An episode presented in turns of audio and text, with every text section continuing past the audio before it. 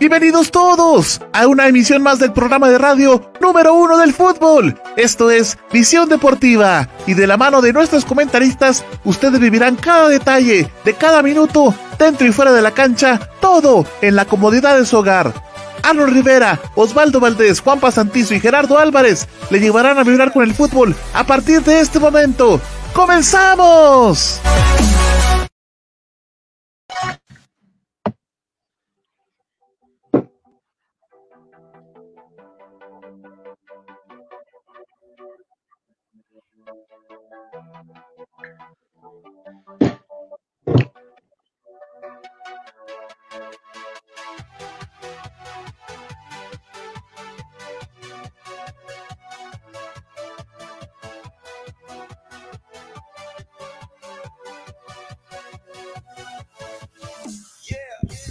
Estimados amigos de Visión Deportiva, es un gusto para mí volverles a saludar acá en nuestras plataformas digitales, por supuesto, en Facebook, en Twitter y por supuesto, bueno, en nuestra página de YouTube todavía no estamos, tenemos algunos inconvenientes por ahí, pero bueno, por lo menos acá en nuestras plataformas estamos eh, pues muy eh, gustosos de poder volverle a saludar eh, en esta noche de viernes 2 de octubre, en donde vamos a practicar de fútbol, como siempre lo hacemos acá en Visión Deportiva Radio. Me acompañan mis compañeros a quienes vamos a dar la, la bienvenida. Así es que, hola Heidi, bienvenida a Visión Deportiva. Muchas gracias por estar con nosotros. Qué bueno tenerte por acá.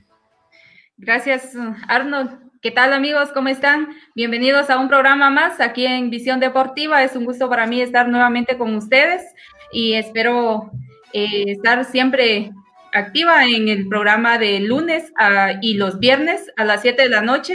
Tienen cita con nosotros. Bienvenidos. Gracias, Heidi. También vamos a saludar a nuestro amigo José. Bienvenido, José. ¿Qué tal, amigos, eh, oyentes y compañeros en cabina? Muchas gracias por estar acá en una misión más del programa. Bienvenidos. Gracias, José. Bienvenido, Gerardo. Buenas noches. ¿Qué tal? Muy buenas noches, un gustazo enorme saludarlos a todos. Sean bienvenidos a este programa de visión deportiva del día viernes. Bueno, pues estamos teniendo algunos problemas con nuestro amigo Osval, eh, tiene por ahí problemas con la conexión, me parece que hay uno de los, eh, bueno, de los proveedores de internet que está fallando bastante la señal, entonces, pues por ahí él no pudo estar de momento con nosotros, esperamos que se pueda conectar más adelante junto a nosotros. Bueno, nos vamos entonces eh, de lleno a platicar eh, sobre lo que nos interesa esta noche, así es que vamos a platicar sobre fútbol y nos vamos con la presentación.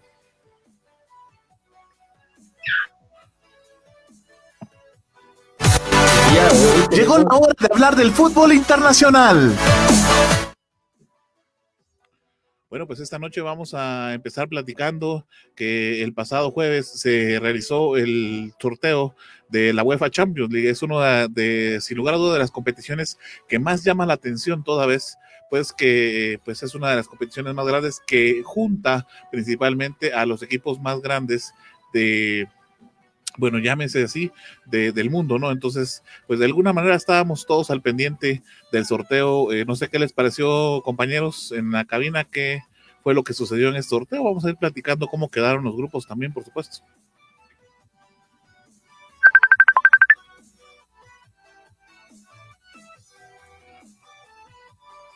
Exacto, pues siento que fue un, sorteo que nos, nos trajo unos partidos bastante llamativos, ¿verdad?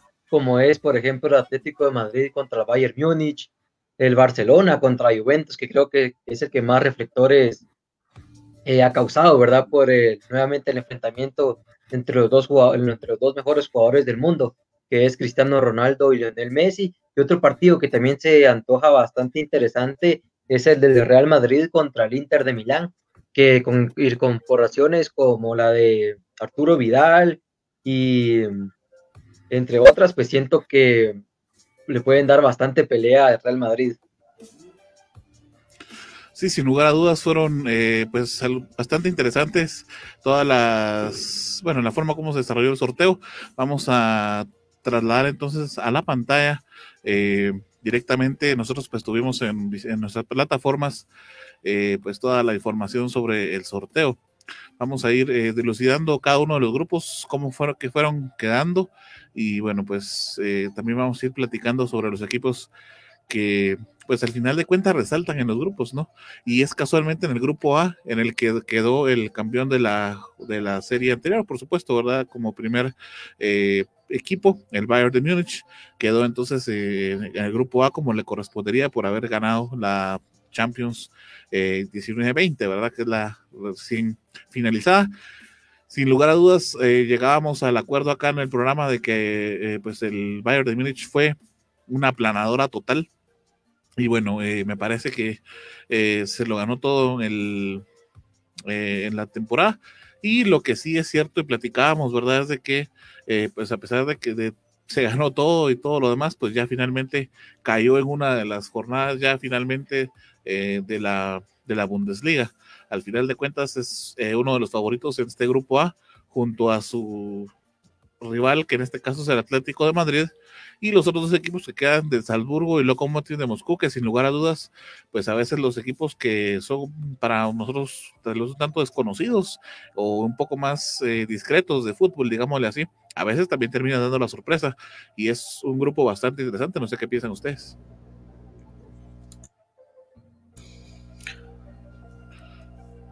Bueno, me parece de que es un grupo bastante interesante. El Atlético de Madrid se me hace un equipo eh, bastante completo. En las últimas temporadas, pues el Cholo Simeone ha hecho, me parece, un trabajo respetable dentro del Atlético de Madrid, aunque si bien es cierto, pues no han conseguido mayores títulos importantes, pero eh, me parece que le pueden dar pelea. Y como decís, Arnold, a veces los equipos eh, parecieran ser solo de relleno en los grupos, pero bueno, esperamos a ver qué hace Lokomotiv, sabiendo de que pues es un equipo importante de Rusia bueno, el Salzburgo, que es un equipo quizá un poco más desconocido, eh, que pueda llegar a ser el equipo en realidad de relleno, pero me parece un eh, grupo bastante interesante. Y es que al final recordemos que son los que vienen de ganar de su liga, José.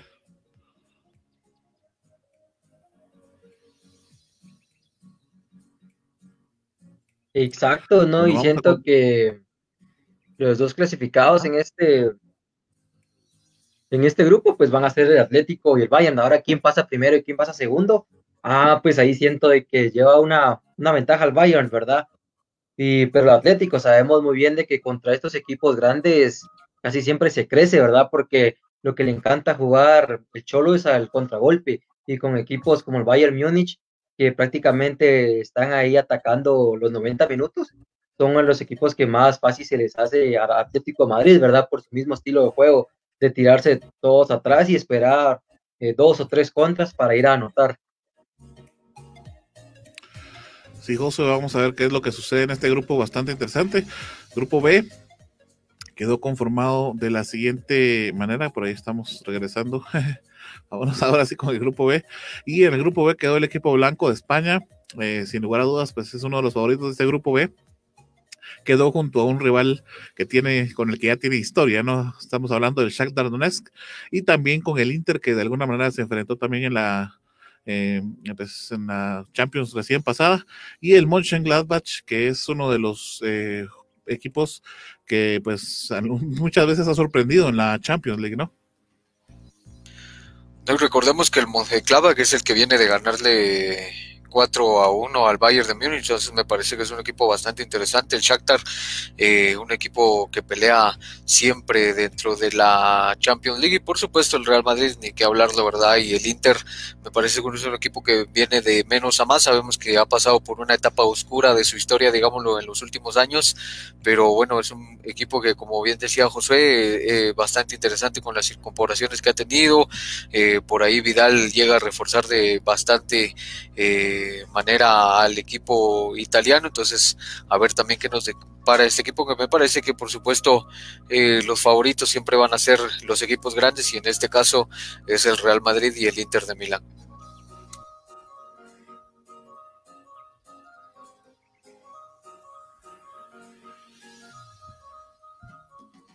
Vamos a pasar al siguiente grupo, que sería el grupo C. Y bueno, este quedó confirmado de la siguiente manera el Porto, que recordemos que pues es eh, de alguna manera eh, pues eh, en algún momento llegó a llamar la atención, toda vez cuando estaba José Mourinho, ¿verdad? También tenemos al Olympiacos, al Manchester City y al Marseille. Es el cómo queda conformado el grupo C.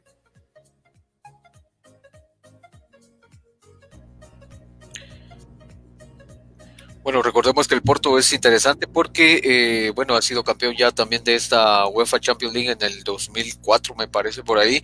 El Olympiacos, que es de los equipos más importantes de Grecia.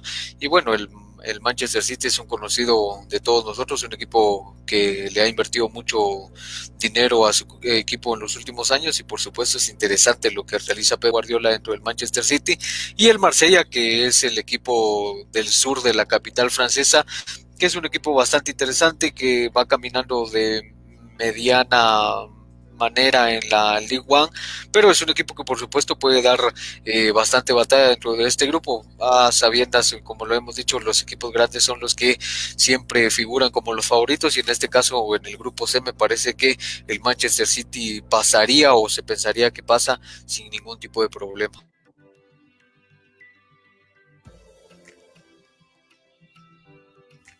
El grupo D quedó confirmado con el Liverpool, el Atalanta, el Ajax y bueno, un poquito extraño este nombre, a ver si me sale.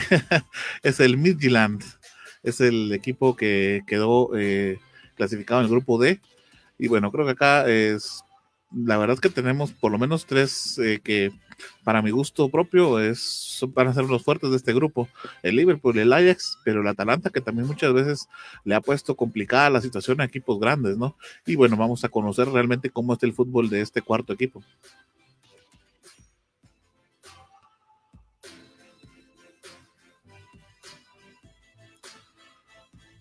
Pasamos al grupo E, en donde quedó, eh, bueno, pues lo que platicamos al inicio, ¿no?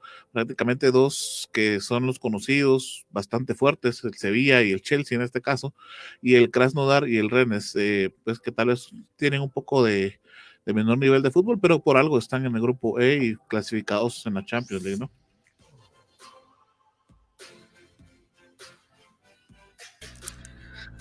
Sí, y bueno, interesantes en el grupo anterior, eh, quería comentar que el equipo del Midland, eh, bueno, no sé si se menciona esa la manera correcta, pero es un equipo de Dinamarca.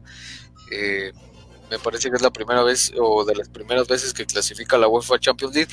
Y bueno, ahí, bueno, Liverpool es el equipo que es fuerte, aunque sabemos que el Ajax realiza un muy buen trabajo con muchos jóvenes en su plantilla y bueno, a ver qué tal eh, le va al Ajax en esta temporada y por supuesto, como decías, el Atalanta es un equipo que siempre da mucha pelea. En el grupo E, el Sevilla, el Chelsea, el Krasnodar y el Rennes. Eh, bastante interesante es cómo... Eh, quedó conformado este grupo. Me parece que, por supuesto, como lo hemos dicho y creo que es la tónica, el Chelsea sería el equipo eh, más interesante, digamos, o el que tendría la situación eh, aparentemente más fácil para poder clasificar. Él sabía que sabemos que es un equipo de tradición española, un equipo que es bastante fuerte, bastante interesante. De hecho, el campeón de la, eh, o bueno, el, campeón de la Europa League y subcampeón de la Supercopa de Europa, un equipo bastante fuerte. Me parece que están haciendo muy bien las cosas también eh, en la Liga Española. El Rennes es un equipo francés que, bueno, de momento está trabajando bien. De hecho, me parece que si revisamos revisamos la tabla de las posiciones de la Liga Francesa, es el primer lugar de momento. Y bueno, el Krasnodar a ver qué es lo que tiene para demostrar en esta UEFA Champions League. Algo que resaltábamos interesante del grupo A y del Chelsea, por supuesto, es que ya llevaba tres Champions League sin presentarse en, una competición de, UEFA Champions League. Entonces, pues ahora de nuevo el Chelsea está adentro. Así es, y prácticamente es el regreso, ¿verdad? Sí, exacto. bien comentabas, a la Champions League y esperamos, esperemos de que dé una muy buena participación, más que todo por la gran inversión que, hicieron, ¿verdad? Y también, eh, sin dejar por un lado Chervía, que sabemos que se le da muy bien lo que es las competiciones europeas. Pasamos entonces al grupo F en donde se encuentra liderado por el Zenit, el Lazio, un, equipo bastante fuerte, el Dortmund obviamente que sabemos que es de quizá el más fuerte del grupo F en este caso, y uno nuevo que es el Club Bruges. En este caso, eh, pues creo que la, la, pelea va a estar entre Dortmund y Ignacio. Vamos a ver qué es lo que puede hacer Zenit y Club Bruges.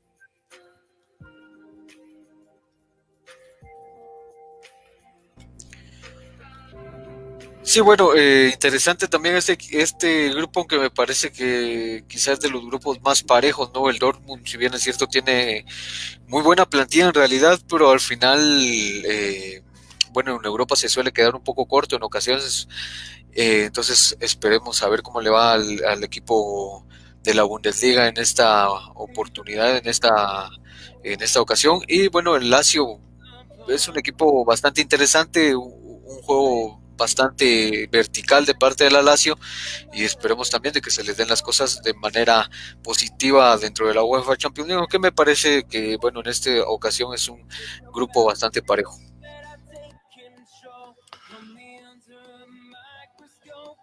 Pues en este grupo prácticamente encontramos a tres, tres equipos que les gusta jugar bastante al ofensivo, como son la Lazio, el, el Borussia Dortmund y el Zenit, ¿verdad? Y es siento yo que van a ser unos partidos con bastantes anotaciones.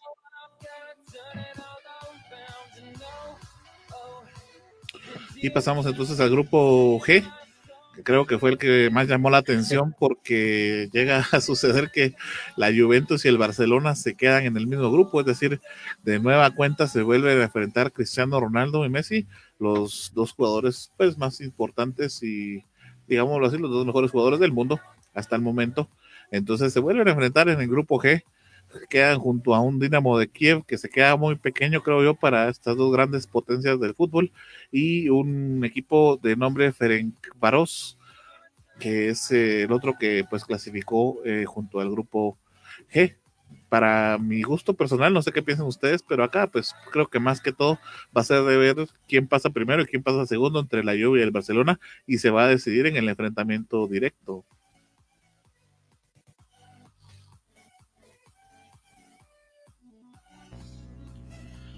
Por supuesto, y como siempre, eh, a donde vayan estos dos jugadores o donde estén, eh, Cristiano Ronaldo y Lionel Messi, pues siempre van a dar de qué hablar y en esta ocasión me parece que eh, se habla de esa, quizás la última ocasión en la que los podamos ver enfrentarse y bastante interesante. La Juventus, como sabemos, un equipo bastante fuerte que ha hecho las cosas de manera bastante positiva en los últimos años, ganando eh, pues en la liga italiana en, los, en las últimas ocho ocasiones. Y el Barcelona que si bien eh, bueno estaba entredicho todo su funcionamiento, bueno, el funcionamiento general, tanto eh, futbolísticamente como a nivel de directiva en este bueno, en este lapso que hubo entre el final de temporada y el inicio, pero me parece que eh, ilusiona bastante el Barcelona con lo que ha demostrado en estos últimos dos partidos en la liga y me parece que de nuevo se, se empieza a sentir o se empieza a acrecentar ese sentimiento de que el Barcelona puede realizar algo positivo dentro de la Champions League, o bueno, eso es, lo que eh, deja en estos primeros dos partidos ya bajo la dirigencia de Kuman y bueno, un Barcelona que parece que se viene renovado en estos e incluso todavía teniendo incorporaciones que se me hacen importantes eh, para que el club pueda, o bueno, más bien eh, el equipo pueda estar eh, bastante en un funcionamiento bastante parejo dentro de las competiciones que tiene que encarar en esta temporada. Exacto, y siento que van a ser unos partidazos y curiosamente se van a enfrentar en la jornada 1 del grupo y en la número 6. Y ese partido de la última jornada va a ser muy, muy importante, que prácticamente ahí se van a estar jugando quién va a ir primero y quién va a ir segundo. Y el Barcelona siento yo que está tomando eh, un segundo respiro, ¿verdad? Siento que Kuman ha, ha, encontrado la forma de cómo acomodar bien sus piezas, ¿verdad? Por ejemplo, teniendo a eh, Coutinho como eh, mediocentro ofensivo que, está teniendo unos partidos con una actuación muy, muy buena y a un Ansu Fati por banda izquierda que prácticamente está teniendo también unas actuaciones muy destacadas y Messi que siento yo que poco a poco va recuperando la ilusión, ¿verdad? Nuevamente.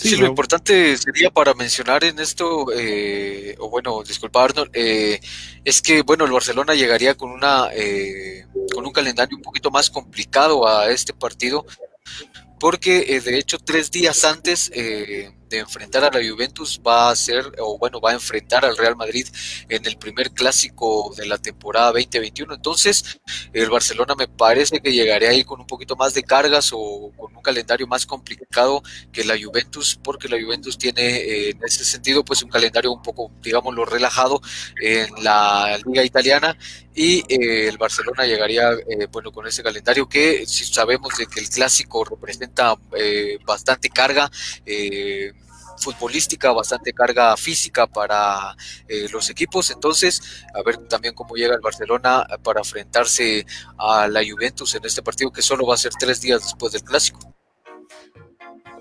Sí, va a ser interesante ver qué es lo que al final de cuentas pasa entre estos dos grandes equipos y sin lugar a dudas, pues como les digo, del grupo del grupo G, creo que entre ellos dos va a quedar y solamente como bien decía José al final del comentario, pues falta ver quién va a quedar en primero y quién va a quedar de segundo. Va a ser muy influyente lo que mencionaba Gerardo en relación al estado anímico que lleguen los jugadores a cada uno de los equipos. Bueno, creo que con eso finalizamos entonces el segmento de la UEFA Champions League. Les vamos a ir teniendo más información eh, en todas nuestras plataformas digitales, pero eso Heidi nos trae un anuncio importante para todos ustedes, amigos oyentes. Heidi. Así es, amigos, y es que hay mucho que aprender en el fútbol y si usted tiene alguna duda, comente y los compañeros con gusto les van a estar contestando sus dudas. Así que ya sabe que también nos puede escuchar y visualizar en Instagram, en Facebook, YouTube, Twitter, Tumblr.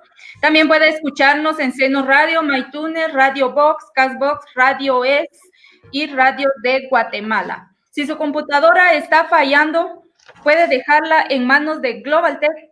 Ellos pueden arreglar su situación acerca de computadoras, celulares, tablets, todo lo que usted tenga necesidad. Visite GlobalTech o llámelos al 44 44 98 10 o escríbales al WhatsApp 47 24 82 42.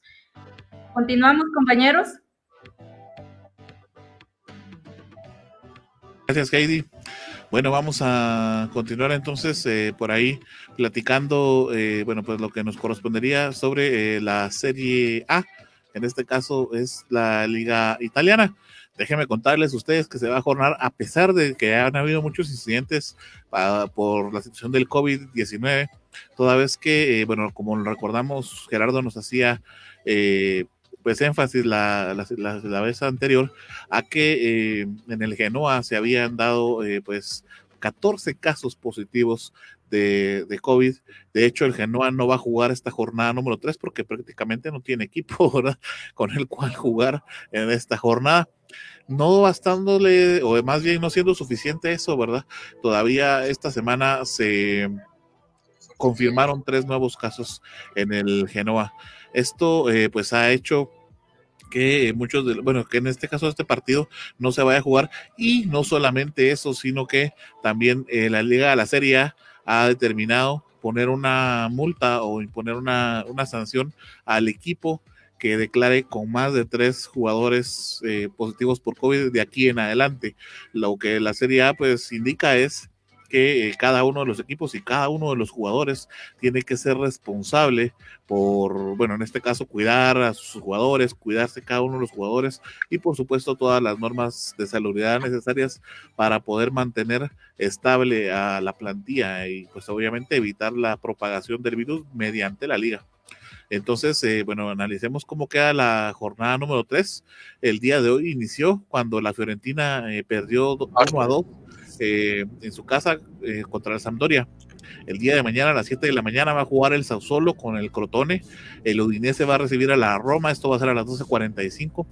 A las 4.30 pero ya del, del domingo eh, a las 4.30 de la mañana el Atalanta va a jugar con el Cagliari, el Parma va a jugar con el Gelas Verona a las 7 de la mañana, el Benevento contra el Bolonia a las 7 de la mañana también, el Lazio contra el Inter, el Milan contra el Spezia, eh, eso va a ser a las 10 de la mañana y la Juventus con el Napoli cierran en un gran partido que se va a llevar a las 12.45.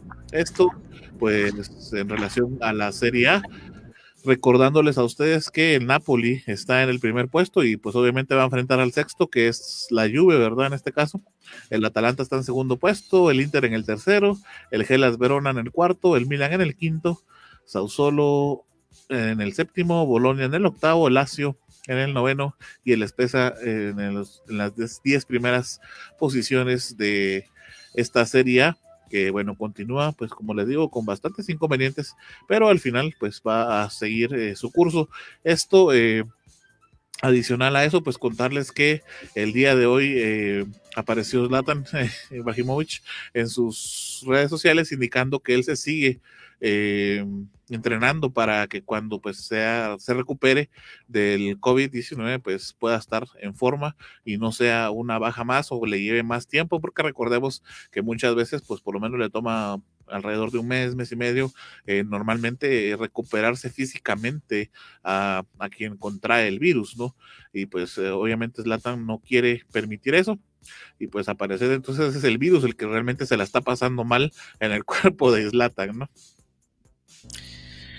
Y fíjate Arnold de que eh, bastante curioso porque en la Serie A de hecho ha emitido un comunicado este viernes 2 de octubre en donde pues eh, menciona de que eh, bueno en principio se tenía la medida de que se iban a parar los partidos en la Serie A por un plazo de 14 días debido pues a la contingencia que trae el coronavirus pero al final se decidió de que se va a seguir con las jornadas como están planificadas hasta ahora pero sí hay eh, una noticia bastante interesante que da a conocer la Serie A en este el día de hoy, viernes 2 de octubre, y es que menciona en el comunicado de que eh, los equipos están obligados a tener por lo menos 13 jugadores eh, en su plantilla que dieron negativo de COVID-19 para poder disputarse los encuentros. Dice específicamente eh, uno de estos jugadores tiene que ser eh, por ley eh, guardameta para que sea tomado el partido o bueno el partido más bien se pueda realizar. De, lo, caso contrario, bueno el, el, partido o el, el, equipo que no tenga o que no cumpla con estos 13 jugadores en plantilla va a perder el partido por 3 a 0. Es lo que ha dado a conocer la Serie A este viernes 2 de octubre. Me parece bastante curiosa la medida, pero bueno, ya vemos de que también es complicado para las ligas seguir eh, teniendo parones y el fútbol al final es lo que les genera igualmente ingresos tanto a la liga como a los equipos, entonces me parece que por ahí eh, está la decisión de, eh, o bueno, por ahí está basada esta decisión para no tener más paros en la liga, en la Serie A. Sí, medidas bastante drásticas y que van directamente, como les platicaba yo en mi comentario, ¿no? Como que responsabilizando a los clubes y por supuesto a los jugadores, que al final de cuentas se tienen que cuidar sí o sí, si quieren continuar jugando o pues se arriesgan en este caso a las sanciones o a que se eviten los partidos como lo platicabas, ¿no?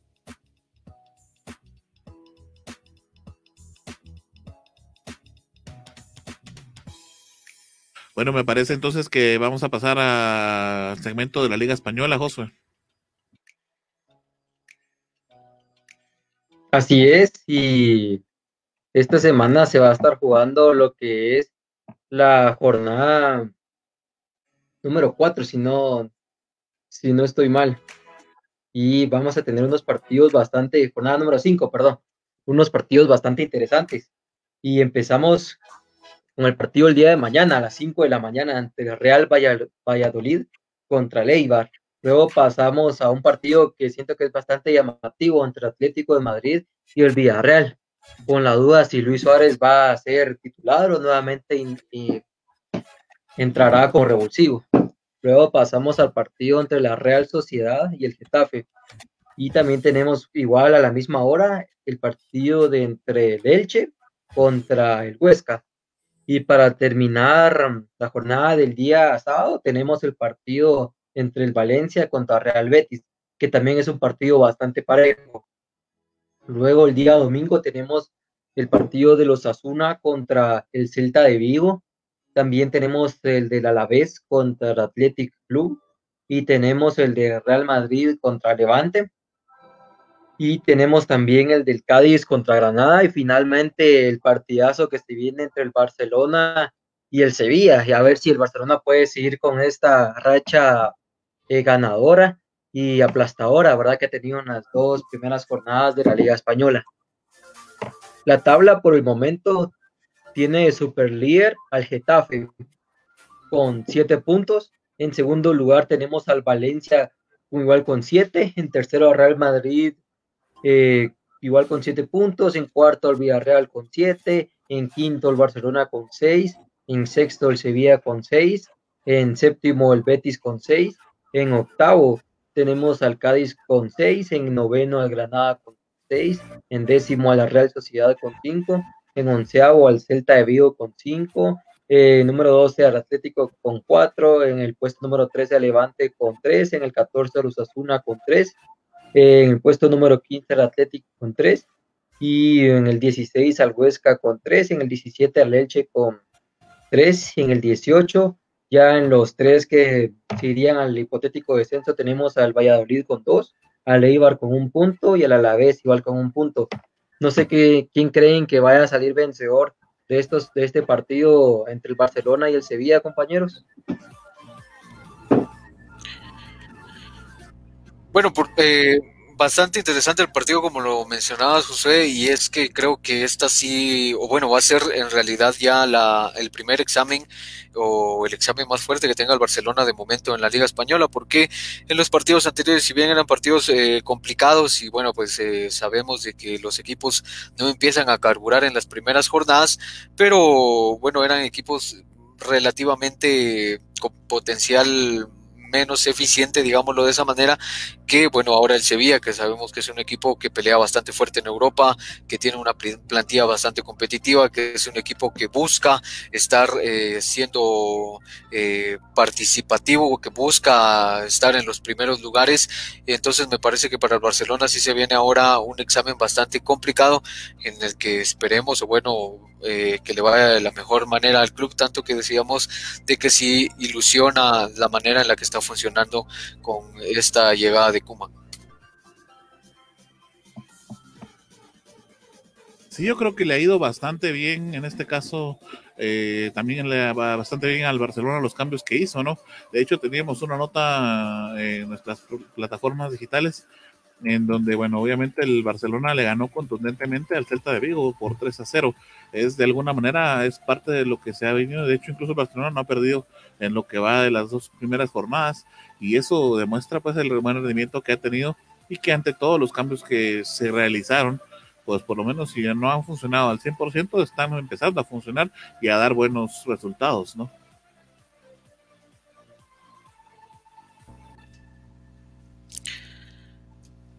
Sí, es que el Celta de Vigo me parece que era un equipo bastante complicado de enfrentar también, tanto que el Barcelona ya tenía pues algunas temporadas de no ganarle al Celta de Vigo y siempre el Celta de Vigo le complicaba la situación al Barcelona, pero me parece que el Sevilla llega en un momento bastante... Eh, bastante en alza, digamos así, bastante positivo eh, de su funcionamiento futbolístico. Entonces me parece que sí va a ser eh, un verdadero partido complicado para el Barcelona, un examen bastante complicado para que el Barcelona pueda demostrar en realidad cuál es el nivel que tiene de inicio de temporada. No, y otro dato interesante es que en el partido contra el Celta le expulsaron al minuto 42 por doble tarjeta amarilla al Englet, ¿verdad? Y igual el Barcelona siguió lo mismo, siguió atacando y todo, y al final se repuso de, esta tarjeta roja y terminaron ganando el partido de manera contundente, tres goles por cero. Y otro dato interesante es de que en los dos partidos que han jugado no les han anotado ningún gol. Y eso que Ter Stegen está lesionado, el que está jugando ahorita es Neto.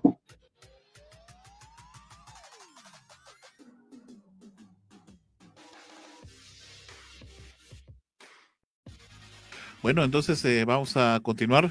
Gerardo, nos vamos entonces directamente con lo que es la liga francesa. Por supuesto que sí, es que eh, de principio quiero eh, comentarles que al final, con todo este caso y bueno, toda esta novela al final de entre pues Neymar, Álvaro González, Sakai, Kusawa, algunos otros jugadores de lo que sucedió al final del encuentro de la jornada número 2 entre el Marsella y el Paris Saint Germain eh, sobre los insultos racistas y todo este intercambio de palabras que se dieron entre estos jugadores, al final la comisión disciplinaria decidió de que no habían eh, las pruebas necesarias o contundentes para al final sancionar a alguno de estos jugadores y ha decidido pues no eh, tomar sanciones para ninguno de ellos, ni para Álvaro González, ni para Neymar, ni para Sakai, ni para ningún un otro más que pues los partidos que ya habían sido suspendidos, pero esto debido pues a la trifulca en sí, no a los comentarios racistas que bueno en su momento se dijo que estos habían proferido uno contra otro, entonces al final eh, me parece que de parte de los equipos involucrados eh, hay cierta satisfacción porque al final no van a tener ninguna sanción que recordemos que podría, o bueno, se dijo más bien en su momento que llegaría a ser hasta de 10 partidos para los involucrados. Eh, pasando de esto, el día de hoy viernes eh, tuvimos ya el inicio de la jornada número 6, como lo comentábamos en el programa de viernes, y es que para el día de hoy, viernes 2 de octubre, mencionábamos de que teníamos el encuentro entre el Paris Saint-Germain contra el Angers, y bueno, al final el Paris Saint-Germain empieza a carburar de mejor manera en la liga francesa y el día de hoy golea al Angers 6 a 1 con una participación o con un juego de Neymar bastante positivo para el París.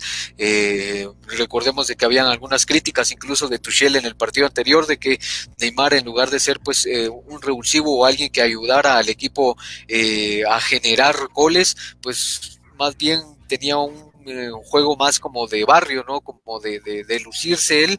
Entonces, bueno, al final Tuchel criticaba un poco en el partido pasado esto de Neymar, pero me parece que hoy sí Neymar eh, es bastante eh, importante para el club, dado que en el partido de hoy, en la goleada de hoy, Neymar tuvo una participación destacada, anotando dos goles también Florenzi, el italiano, se estrena con el Paris Saint Germain anotando dos goles y en realidad eh, muy buenos goles eh, en la ejecución de parte de Florenzi eh, y Mbappé por supuesto también tuvo una participación bastante destacada el día de hoy, así de que el Paris Saint Germain al final termina goleando 6 a 1 al Angers. la jornada número 6 eh, se seguirá disputando en este fin de semana y empieza desde el día de mañana, eh, sábado 3 de octubre, con los partidos entre el Lens y el, el Lens, perdón, y el Saint Etienne, eh, el partido contra el Nice y el Nantes a la 1 pm, el domingo 4 de octubre, el Montpellier se enfrenta al, al, Nimes, este partido es madrugada a las 5 am, el Bordeaux se enfrenta al Dijon a las 7 am, esto ya para el domingo 4 de octubre, el Stade Bristois se enfrenta al Mónaco a las 7 a.m., el Metz al Orient a las 7 a.m. igual, el Estratusburgo contra el Lille a las 7 a.m., el Stade Rennes contra el Stade de Reims a las 9 a.m. y el Olympique de Lyon contra el Olympique de Marsella a la 1 pm y con esto finalizaría la jornada número 6 el domingo 4 de octubre que por supuesto vamos a estarla comentando el día lunes aquí con los resultados que eh, pues nos,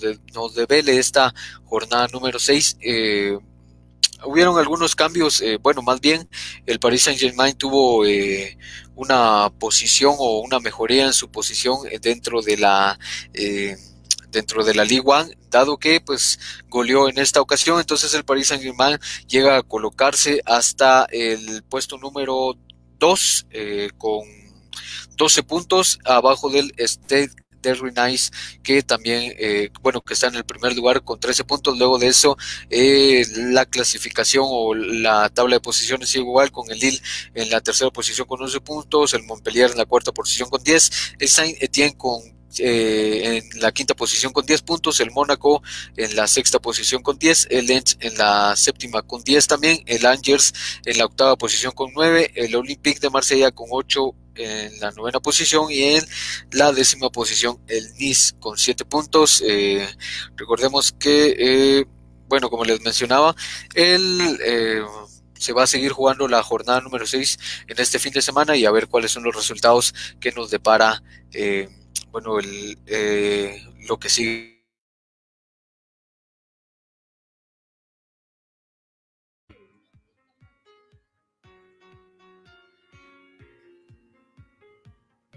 Gracias Gerardo por la información entonces de la Ligue One o la Liga Francesa. Mi amigo Josué, creo que entonces llegó el momento de platicar sobre la Liga MX.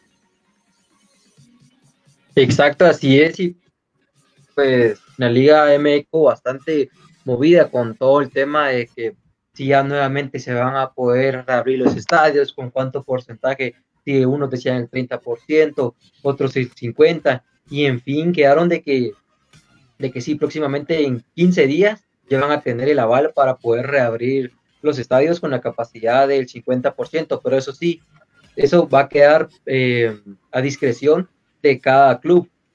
Y los que dicen de que seguramente ya van a estar fijo, fijo con, con público en sus estadios son los equipos regios, que es el Monterrey y los Tigres. El Monterrey ha decidido que nada más con el 30% de la capacidad total de su estadio y los Tigres con el 50%, ¿verdad? Para los demás equipos, pues todavía no se han pronunciado y estamos esperando, ¿verdad?, a ver las versiones oficiales de cada club. Y ahora sí, metiéndonos de lleno a los, que, a los partidos de la jornada número 13, actualmente se está jugando el Puebla contra el Santos Laguna.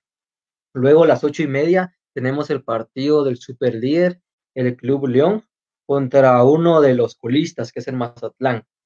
Y ahora el día de mañana tendremos el partido entre, entre el Atlas y el Necaxa. También tenemos el de Tigres contra el Atlético San Luis. Y se viene para cerrar esta jornada el clásico capitalino entre el América y los Pumas. Siento que este va a ser un partido bastante parejo y prácticamente va a decidir quién está con la tercera posición y quién baja eh, a la cuarta, ¿verdad? Y sabiendo muy bien que ya viene pisándole los talones, los, ah, pisándole los talones, perdón, los Tigres en la quinta posición. Y si los Pumas pierden y los Tigres ganan, los Tigres se meterían al cuarto lugar. Por eso ha generado bastantes expectativas este partido. Pero también los, los Pumas tienen eh, bajas de tres jugadores por casos de coronavirus y siento que la baja más sensible es la de su goleador, ¿verdad? Eh, el, este jugador de apellido eh, González, Carlos González. Bueno, y luego tenemos también el partidos el día el día domingo, que son el de Querétaro contra los Rayados de Monterrey. Y para finalizar la, la jornada tenemos el partido entre los Cholos de Tijuana contra las Chivas del Guadalajara. Actualmente los 12 clasificados a la hipotética liguilla son, en primer lugar tenemos al León con 27 puntos, en segundo al Cruz Azul con 26, en tercero al América con 24, en cuarto a los Pumas con 23, en quinto a los Tigres con 20, en sexto al Pachuca con 19, en séptimo a las Chivas con 18, en octavo al Monterrey con 17, en noveno tenemos al Puebla con 14. En décimo tenemos al Toluca con 14. En décimo primero tenemos al Atlas con 13. Y en décimo segundo tenemos a los Bravos de Juárez igual con las mismas, em, con los mismos 13 puntos, perdón. ¿Quién creen, compañeros, que vaya a ganar este clásico joven? ¿El América o los Pumas? Clásico capitalino, perdón.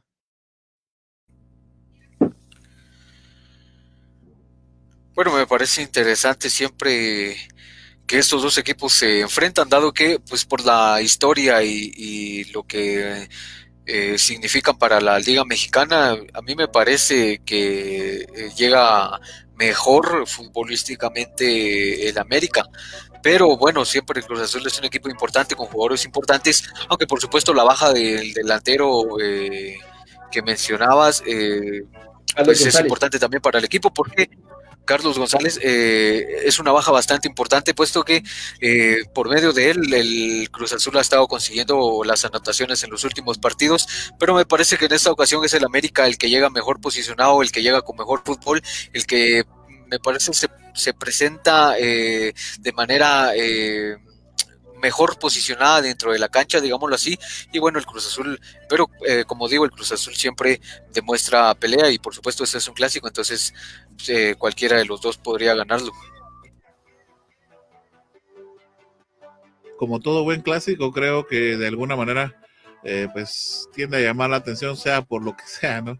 América de Pumas es un gran partido y como bien lo, decía por ahí José, pues están en tercera y cuarta posición, eh, no por nada van en la posición en la que van, entonces creo que de alguna manera va a ser interesantísimo eh, pues ver este gran encuentro. Yo creo, eh, me atrevo a pensar que va a ganar el América, pero pues bueno, vamos a ver qué es lo que finalmente sigue sucediendo, ¿no? creo que al final nuestro amigo Gerardo no, no nos indicó quién piensa que va a ganar. Bueno, eh, es que me parece, no, sé qué pensés, José, vos que conoces o estás más empapado sobre la información de la Liga Mexicana, pero me parece que el, América siempre es el rival a vencer, ¿no? Es, es el rival al que todos le quieren ganar. Y me parece que en esta ocasión yo me decantaría por el América, porque pienso de que tiene un mejor juego, pero bueno, como les decía, eh, es un poco complicado porque los Pumas, por supuesto, tienen una gran plantilla y son un equipo de tradición. Exacto, ¿no? Y siento que todos los rivales cuando se enfrentan a la América como que si te crecen, ¿verdad? Y siento que malos Pumas, ¿verdad? Que más cuando juegan a estadio lleno y todo es un ambiente impresionante, ¿verdad? Es una presión que le genera al, al América, ¿verdad? Pero en este caso siento que como la América ella va en casa, ya, ya sé que sin afición y todo, ¿verdad? Pero igual siento que sí, que va va a terminar resultando ganador el América.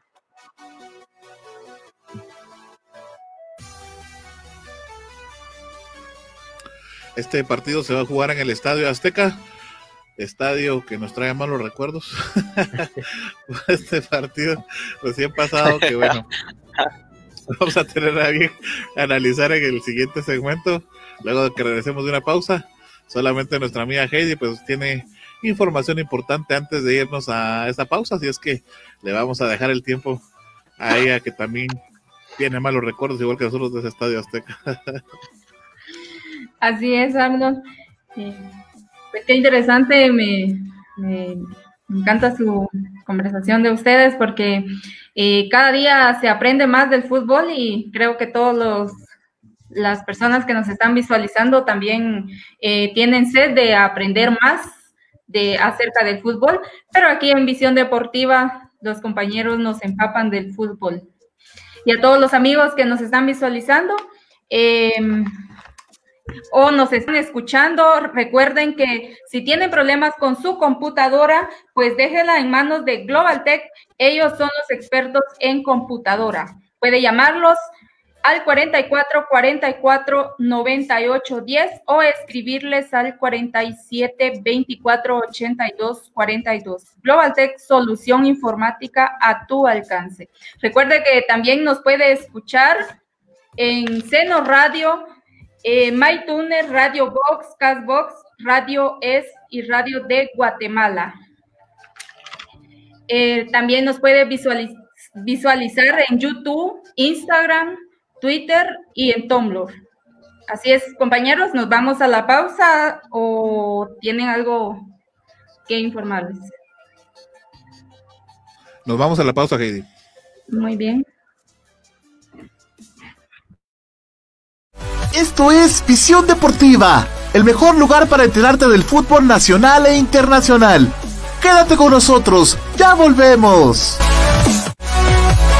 Recuerda que puedes sintonizar Visión Deportiva los días lunes y viernes de 7 a 8 pm a través del canal y las plataformas digitales de Visión Deportiva y de Red de Comunicadores de Quetzaltenango. Te esperamos.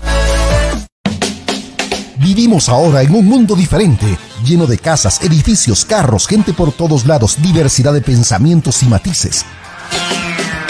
Esto es La Jungla un programa para escuchar entrevistas, pláticas, anécdotas con diferentes personalidades de cualquier parte del mundo. Quédate en La Jungla, producido desde Quetzaltenango, Guatemala, por el periodista Everson Gramajo. Escucha La Jungla. Disponible en tu plataforma podcast de streaming favorita. Noticias locales, nacionales e internacionales entrevistas, economía, familia, farándula, deportes y todo el acontecer nacional e internacional. Todo esto de la mano de comunicadores periodistas de amplia experiencia y recorrido, unidos para llevarle la verdad de los hechos en tiempo real. Red, red, red, red de comunicadores de Quetzaltenango. Red de comunicadores de Quetzaltenango. Red de comunicadores de Quetzaltenango. Síguenos en Facebook y comienza a estar enterado de todo.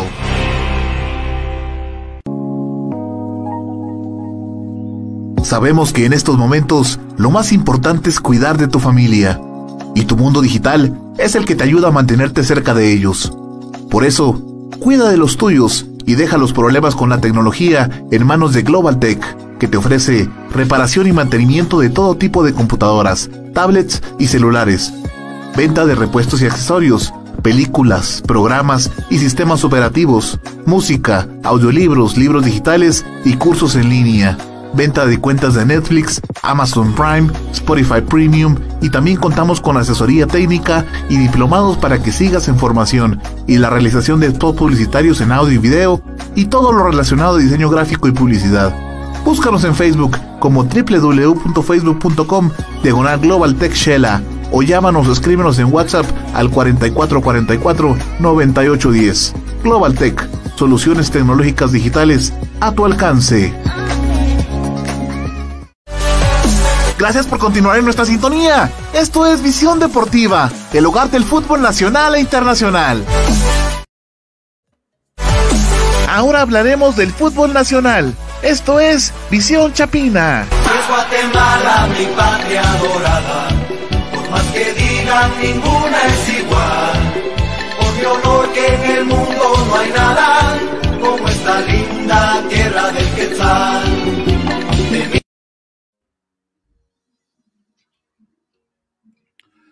Bueno, estamos de regreso acá en Visión Deportiva. Y bueno, por ahí tenemos entonces en pantalla, eh, pues de alguna manera nosotros habíamos estado eh, eh, pues platicando con todos nuestros seguidores en nuestras redes sociales, interactuando con ellos y bueno, platicábamos también sobre la alineación que iba a presentar la selección guatemalteca contra la selección mexicana. Un partido, y creo que me voy a quedar muy corto con la palabra que voy a usar, Gerardo, pero sin lugar a dudas desastroso, ¿no? Partido que creo que nadie, eh, bueno, no nos esperábamos eso, aunque yo tampoco te voy a ser sincero, Gerardo, no esperaba, obviamente, que llegáramos a ganar, pero mi expectativa de este partido, y te lo platicaba en el, durante el encuentro, era que por lo menos nos trajéramos un empate, o bueno, en el peor de los casos, una derrota 1 a 0, yo no sé cuál era tu expectativa. Y es que fíjate que no solo es eso, sino pienso yo de que hay maneras de perder, ¿no? Y por supuesto, eh, si bien es cierto, siempre que juega la selección uno como que tiene expectativas altas, quizá por quizá el mismo nacionalismo, el patriotismo, o no sé qué es lo que juega en ese sentido, pero eh, también somos realistas y esperábamos que pues la selección no fuera a ganar a México o bueno quizá alguien muy positivista iba a esperar que la selección ganara en el Azteca, pero es que en realidad sabíamos de que iba a ser un encuentro bastante complicado, aún a sabiendas de que México no iba a tener a su plantilla completa. Pero, eh, como te digo, las, hay formas de perder y me parece que la forma en la que pierde la selección es eh, bastante deplorable, desastrosa, no sé cuántos calificativos eh, tenga, pero en realidad me parece que la selección dejó eh, un sabor peor de que el que uno se pudiera esperar en, el peor de, los vaticinios eh, que se pudieran dar, ¿no? Y me parece que todo empieza eh, desde el hecho del planteamiento de Amarini Villatoro siendo de que, bueno, incluso las declaraciones de Amarini y Villatoro me llamaban bastante la atención. Ciertamente él decía en sus declaraciones que podía siete meses y más de no jugar con la selección y luego tener solo dos partidos de entrenamiento para luego enfrentarse a una selección como la mexicana y esperar un resultado, pues era bastante, un resultado positivo era bastante complejo. Y sí es cierto, tiene razón, pero eh, a lo que, y voy a hacer mucho énfasis en esto, y es que son las maneras de perder, y es que la selección en este partido no demostró ni siquiera un funcionamiento por lo menos eh, que se pudiera eh, calificar como medianamente funcional. Y es que hay jugadores que para mí me dejan demasiada duda y me deja mucha duda también de parte de Amarini Villatoro, no, no solo en su planteamiento de partido, sino en el momento en el que también no realiza los cambios que son adecuados. Porque, por supuesto, si él sabía de que tenía siete meses y de que este era un partido más que todo para probar que eh, a sabiendas de que no se podía buscar un resultado, pues entonces eso era lo que tenía que hacer desde mi punto de vista, probar. Y por ejemplo, hay jugadores que yo sí voy a atacar mucho, si esa es la palabra que se puede utilizar, pero por ejemplo, Carlos Gallardo, yo no entiendo qué está haciendo Carlos Gallardo dentro de la selección nacional guatemalteca y sobre todo portando el gafete de capitán. Y lo mencionábamos, creo, dentro del encuentro en el interno nosotros, eh, de que si tiene ahí, por ejemplo, a un Oscar Castellanos, que es un jugador joven que ha venido eh, teniendo continuidad con Shelahu y que pues ciertamente ha, tenido eh, una participación bastante vistosa con Shelahu, que es por eso que a Marini lo llama, ¿por qué no utilizarlo si te estás dando cuenta de que Carlos Gallardo no está dando el nivel que se necesita? Dentro de selección. Y bueno, como él, muchos otros, no me parece Aparicio desaparecido, Luis Martínez eh, en realidad un jugador intrascendente en el partido, eh, incluso el mismo Jesús López, el Chucho, eh, que se esperaba mucho de él, pero también lo mencionábamos, o sea, no tenemos que ser en realidad muy sabiondos dentro del fútbol para saber de que no es lo más correcto que un jugador después de tener dos días de entrenamiento y no conocer mucho del fútbol nacional, del medio nacional, no conocer a tus compañeros, vengas y lo expongas de esa manera, porque luego, por supuesto, el que se le exige dentro de la cancha es al jugador, pero es que esto es un juego de once y no puedes darle toda la responsabilidad a alguien que nunca ha tenido mayor contacto con el medio nacional. Entonces me parece que también hay que criticar bastante lo que hace a Marín y Beatorio y esperar que la selección en este partido contra Nicaragua, que por supuesto son realidades totalmente diferentes y Nicaragua tiene un nivel mucho eh, más bajo que la selección mexicana, pues la selección por lo menos demuestre algo en realidad más sólido en este sentido. No sé qué pensás vos, Arno. Sí, sí, como fíjate que yo tenía el mismo comentario, te iba a platicar que bueno, interactuando con las personas en redes sociales, eh, de alguna manera nosotros empezábamos, como te digo, yo empecé con la mentalidad de, bueno, por lo menos un empate, ¿no? Aunque incluso en algún punto, como vos lo decís siendo muy realista, en algún punto yo dije, podemos perder, podemos perder, muy posible, tomando en consideración que estábamos eh, peleando con la selección número 11 del ranking de la FIFA pero también algo que habría más las posibilidades era lo que decías, pues no tenía su plantilla original, etcétera. Y pero bueno, obviamente eh, pusimos una publicación ahí donde los poníamos a votar a, nuestros amigos en Facebook y esa votación alcanzó más de 300 votos en dos días, porque fue, fue, de un día para otro prácticamente, incluso durante el partido todavía veíamos las notificaciones y seguía creciendo, ¿no? Y esa emoción es la que te va llenando y de, optimismo. Y, así como bueno sí se puede y vamos y sí y empezás a leer comentarios como lo que platicamos no que no tiene la plantilla que Amarini es un buen técnico que no lo vamos a negar. Yo tampoco le voy a decir que sea mal técnico que tomó decisiones como bien lo decías muy tardes. Eso sí es muy cierto. Se cometieron errores por parte tanto de los jugadores como también de los jugadores. Y eh, pues de alguna manera ya metidos en, ese, en esa euforia, ¿no? Empezar a ver que el minuto 6 te cae el primer gol, incluso hasta Jesús López, creo que se le fue toda la, lo que él podía llegar a tener de, ilusión, digámosle así, ¿no? Y eso que él conoce el contexto mexicano, está dentro del ambiente, porque otra de las cosas que platicaban era que más o menos el partido al inicio estaba a 13 grados, se iba bajando hasta probablemente creo que 9, creo que llegó, un clima más o menos como nuestro acá en Quetzaltenango, que es un clima complicado para, para muchos deportistas y lo hemos visto a todo nivel, ¿no? Entonces, pues todas ese tipo de situaciones creo que al final de cuentas influyeron. Y sí, eh, a Marini pues ya luego de la euforia, luego del problema y todo, ahí tenemos en la pantalla que dio declaraciones el día de hoy, ¿no? En donde decía que él fue claro. Y bueno, le dijo a la federación que podía suceder porque solo tenía tres días de trabajo, ¿no? Después de siete meses. Y Pero fíjate que... Ajá Disculpa que te interrumpa, pero eh, fíjate que hablando de, hablando de las declaraciones de Marini, eh, lo que me llama la atención y era lo que a lo que iba es que en sus mismas declaraciones dice para mí es mejor jugar y sacar conclusiones. Bueno, pero sacar las conclusiones moviendo a tu equipo, sacar las conclusiones en realidad dándole la oportunidad a los jugadores que llevas y no andar a morirte con 11 jugadores que no estaban dando la talla en su momento. Entonces, esa es la cuestión para mí, eso, eso es lo que, lo que se tiene que criticar de Amarini Villatoro.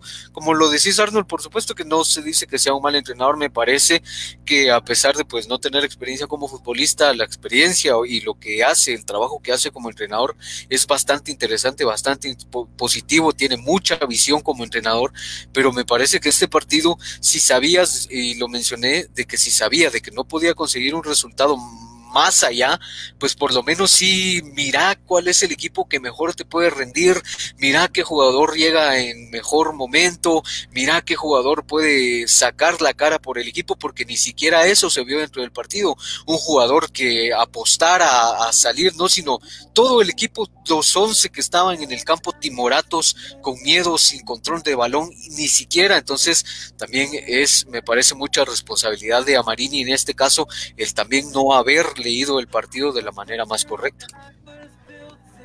Así es, compañeros, igual yo me quedo con un sabor de boca bastante amargo, ¿verdad? Porque, como bien ustedes lo comentaban, tal vez no esperábamos la victoria o así, pero sí un empate o al menos darle pelea, ¿verdad? Sabiendo que la selección mexicana prácticamente eh, no llevaba ninguno de sus legionarios, ¿verdad? Prácticamente jugaba con solo jugadores de la liga local.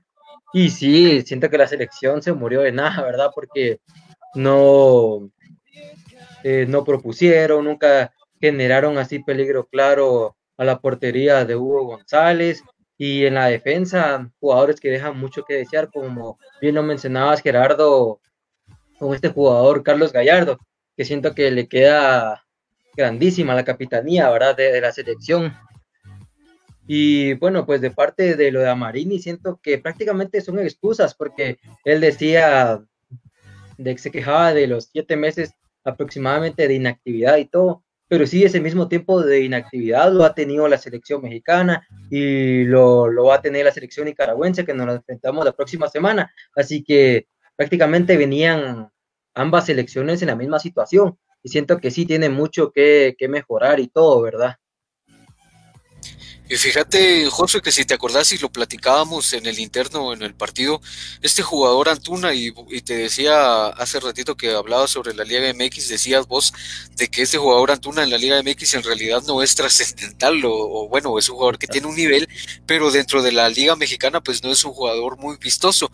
Y en el partido contra la selección en realidad es un jugador eh, referente, vistoso, que driblaba, que buscaba. En el segundo gol, cuando deja a Gallardo, se los mencioné, lo deja tirado prácticamente. Gallardo no puede ni siquiera alcanzarlo en la carrera. Entonces, por eso digo, hay formas de perder y hay jugadores que tienen que ser para selección y hay jugadores que simplemente no dan la talla para la selección por más que los tengas acrecentados en la Liga Nacional, porque hay que mencionarlo, este, por ejemplo, Gallardo, y dije al principio que iba a ser uno de los jugadores que más iba a atacar, de que eh, dentro de la Liga Nacional Gallardo es un jugador eh, puesto como en el top, digamos, no juega en municipal, es un defensa central de los mejores en los últimos años y de los que más dentro del ámbito nacional, pero a la hora de que lo tiene que demostrar en la, en la liga, en la selección nacional, que dónde queda tu nivel. Entonces me parece que es mejor tener a jugadores que tengan riñones y pulmones y corazón eh, dentro de la selección a jugadores que se hayan hecho un nombre solo en el ámbito nacional. Sí, lo platicábamos en el partido. Yo les decía, ¿y en qué momento van a hacer los cambios? Incluso yo me atrevo a decir que el Tata Martino le dijo a su equipo, bueno, ya, ahora vamos a hacer cambios, vamos a hacer pruebas. Y él mismo empezó a hacer cambios y la selección mexicana obviamente se detuvo porque si no, creo que estuviéramos hablando de un 5 o 6-0 incluso, porque el segundo tiempo estuvo igual de malo que el primero. No, no se mejoró para nada y como bien lo dicen, pues hay muchas cosas que decía Marini, algunas como excusas y otras pues que a la larga tal vez en algún punto haya razón. Eh, como les digo, se jugaba contra el número 11 del ranking de la FIFA y eso es hablar bastante, pues, ¿verdad? Toda vez número, o es el, la selección número 11 mejor del mundo, pues. Entonces no es cualquier cosa, ¿verdad? Y el planteamiento tenía que, que ir enfocado a esa situación, eh, a probar, a hacer pruebas, a, a, ver con qué fichas te puedes mover y en este caso, por ejemplo, para prepararte para un partido con Nicaragua, que esperamos obviamente todos que sea mejor que el de México, porque ya, bueno, para empezar ya se tuvo una mala, una decepción muy grande, ¿no? Con esta situación. Creo que tenemos a nuestro amigo Osval, que también está por acá en la línea telefónica porque no, no logró tener la conexión y de alguna manera pues él también trae alguna de las opiniones acá en este segmento de selección nacional. Osval, ¿estás por ahí?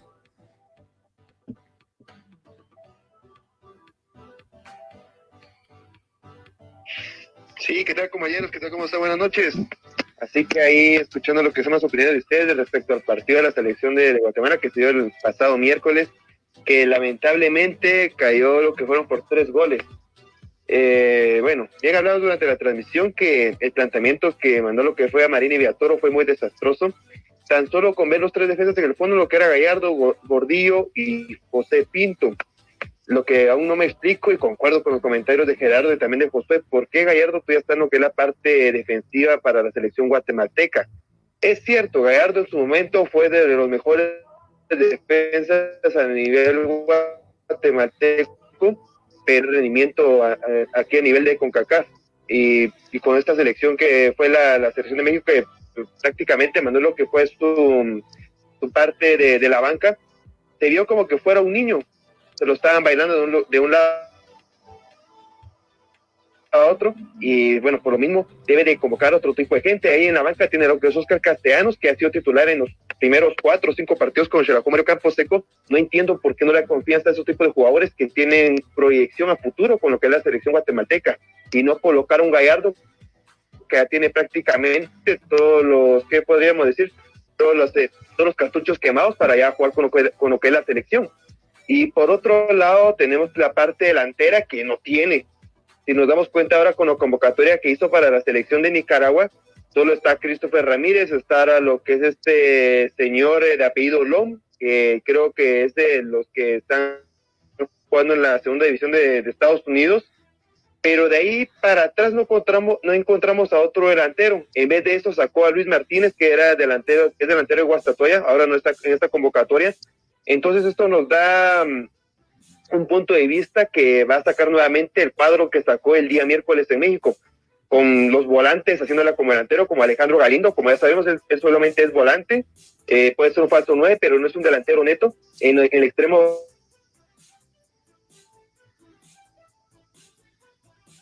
Bueno, por ahí perdíamos ya la comunicación. Ah, puede aparecer, que... pero no tiene lo que son los delanteros precisos para este puesto en la selección guatemalteca. Entonces podemos decir que otra vez va a jugar con defensas. Así que, mi punto de vista, va a jugar otra vez eh, solamente con defensas igualantes lo que es Amarín y Villatoro. No sé por qué no explora otros clubes aquí en Guatemala, sino solamente aquí del país. Es cierto, los, los cremas aquí en el ámbito guatemalteco de la Liga Nacional desarrollan un juego magnífico, impresionante, pero al momento de enfrentarse lo que son eh, jugadores de, de, otro país, vemos el resultado del día miércoles, que se quedan ahí parados, el, el, físico no les alcanza, el rendimiento, la habilidad que tienen ellos con los que juegan aquí en el ámbito guatemalteco, ya jugando afuera, es totalmente inferior a lo que lo hacen estos eh, otros jugadores de, de, otro, de otros países. Entonces no entiendo por qué a Marín y Villatoros, y bueno, es la filosofía que traen todos los técnicos eh, eh, me pongo yo a comentar que solamente se centran en los dos llamados grandes de, de, Guatemala, que son rojos y cremas, y no se ponen a ver los demás eh, clubes a, nivel nacional. Entonces, para el día martes, eh, pienso yo que nos va a traer un poquito lo mismo el día miércoles. Solo que tal vez aquí puede conseguir un resultado favorable, podríamos decir, porque es contra una selección inferior como la, lo que es la selección de México, pero si vuelvo a repetir, pone, eh, va a poner lo que es el planteamiento que puso el día miércoles, va a ser muy similar lo que es la situación de la selección guatemalteca.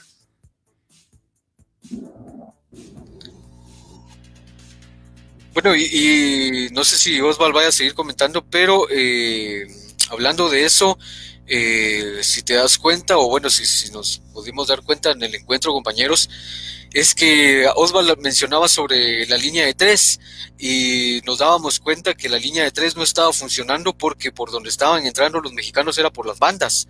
Por ahí era donde los mexicanos estaban haciendo el mayor daño y entonces también la lectura de juego de Marino y Villatoro me parece errónea porque si te estás dando cuenta que se están entrando por las bandas, entonces ¿por qué no convertir la línea de cuatro en su momento? ¿no? Si al final era de probar y te estás dando cuenta que no te está funcionando, hay que probar con una línea diferente, con una formación diferente, si te das cuenta de que en el partido la situación no te está saliendo como lo pensaste antes de.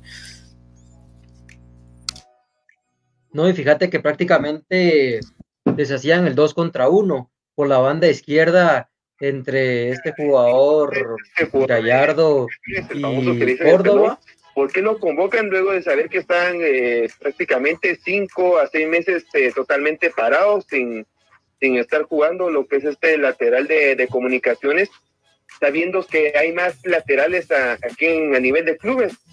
No se me viene a la mente lo que es un jugador de Santa Lucía, Costumarguapa, eh, Jorge Matul, este, él es Jorge Matul, que los dos o tres partidos que he visto en este torneo de apertura se ha desarrollado de una mejor manera que lo que es este famoso eh, Steve Robles, ¿no? Yo digo que él de llevar solamente porque es de comunicaciones y como anteriormente estuvo convocado en la selección guatemalteca, no, no se pusieron a pensar en otras alternativas. Y como bien tú lo dices, Gerardo, ¿por qué no colocó una línea de cuatro desde ese momento? Porque ahí prácticamente los carrileros eran el, el señor Gallardo y el señor José Pinto, pero sabemos que ellos dos son defensas centrales entonces no, no va a desarrollar el mismo tipo de juego como lo que sería un carrilero en, esos puestos. Bueno, y es que creo que si nos vamos a poner a analizar línea por línea, eh, vamos a encontrar en realidad muchas deficiencias, muchas carencias en el en el orden o en, la, en lo que puso Mamarini Viatoro inicio y que de hecho lo mantuvo durante muchos minutos del partido. Y es que también, por ejemplo, eh, Osval, eh, ahora que mencionas eh, de que no iba con ningún delantero y solo o, y estaba jugando eh, con eh, carrileros, eh, con gente del medio campo para llegar. Entonces, ¿por qué no poner en, en su momento a un Alexis Mata que tiene llegada y que es su posición habitual o que podría jugar de mejor manera del lado en el que estaba jugando Luis Martínez y quizá hubiera podido desarrollar y tener una mejor tenencia de balón que lo que estaba haciendo Luis Martínez en su momento? Y por ejemplo, lo de Steven Robles, yo lo mencionaba, eh, no sé si en el partido o en el interno, cuando estábamos transmitiendo el partido, de que es un jugador que viene de lesión y no voy a negar, es un jugador bueno, es un jugador que, que le pone mucha alma cuando juega con comunicaciones, es un jugador que tiene mucha garra, pero si viene de lesión no lo puedes meter a sabiendas de que es un partido con tanta exigencia como México. Gordío me parece que también es un jugador que dentro del medio nacional demuestra mucho, pero ya en la selección nacional se hace chiquito. Lo que sí me parecía interesante y siempre es un jugador que se destaca lo de Galindo, pero si bien es cierto, él no es un delantero y esa era la función que en su momento quería Marini, me parece que cumpliera, cuando él no es un delantero nominal, pero bueno, ya les digo, si vamos a hablar línea por línea nos podemos extender, pero no sé si ustedes tengan algún otro comentario. José, ¿qué nos iba a comentar antes? No, les comentaba, compañeros, de que sí, en esa línea de, de tres, ¿verdad? Prácticamente miramos el constante dos contra uno y los tres goles prácticamente son un calco uno del otro, ¿verdad? Porque nos comían así en defensa y aparte de ser línea de tres, como bien comentabas Arnold, de que eh, con José Pinto y, este Gallardo los utilizaban como carrileros y aparte de la edad que tienen son bastante lentos, ¿verdad? Y así todavía se exhibían aún más, ¿verdad? Sí, yo creo que en general todas las decisiones que se tomaron para este encuentro, al final de cuentas no funcionaron. Esperemos que pues para con el partido de Nicaragua, que es el próximo martes, pues se tenga pues una situación diferente, ¿no? Y quizá un panorama un poquito más abierto, más em, dispuesto a hacer lo que se tiene que hacer en un partido amistoso, que es probar y por supuesto de alguna manera tampoco dejarnos. Por ahí se hacía eh, pues un pequeño debate, ¿no? Entre si era o no vergonzoso lo que había pasado con la selección guatemalteca, ¿no? Y decía una persona eh, que vergonzoso hubiera sido ganar mal o no presentarse a jugar. Pero el resultado realmente solamente demuestra que un equipo es menor a otro, ¿no? Y que al final de cuentas se jugó mal. Yo no sé qué tal, si bueno, ustedes lo consideren que es vergonzoso o no, pero lo que sí es que fue un desastre este encuentro y yo quisiera que por lo menos no se vuelva a, repetir, ¿no? Bueno, y es que como, bueno, yo pienso que como mencionaba al principio, es que hay formas de perder. Es que eso creo que es lo importante, hay formas de perder. Eh, Guatemala bien hubiera podido perder un 3 a 0, pero demostrando algo diferente, ¿no? Demostrando por lo menos tenencia de balón, por lo menos un tiro al arco, eso es a lo que voy, ¿no? Hay formas de perder y Guatemala no tuvo ni siquiera un tiro al arco, un tiro peligroso, algo que inquietara a la defensa o al arquero mexicano.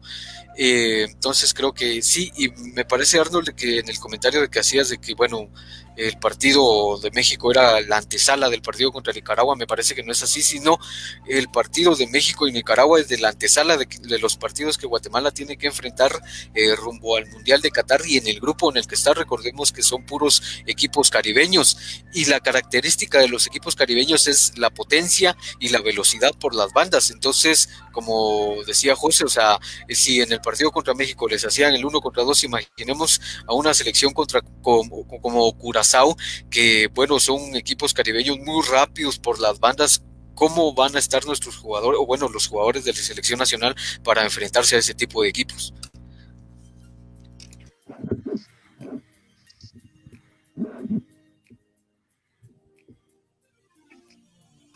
Sí, bueno, respondiendo más que todo la pregunta de Gerardo, pues, ¿por qué no metían a Víctor Alexis Mata en este partido?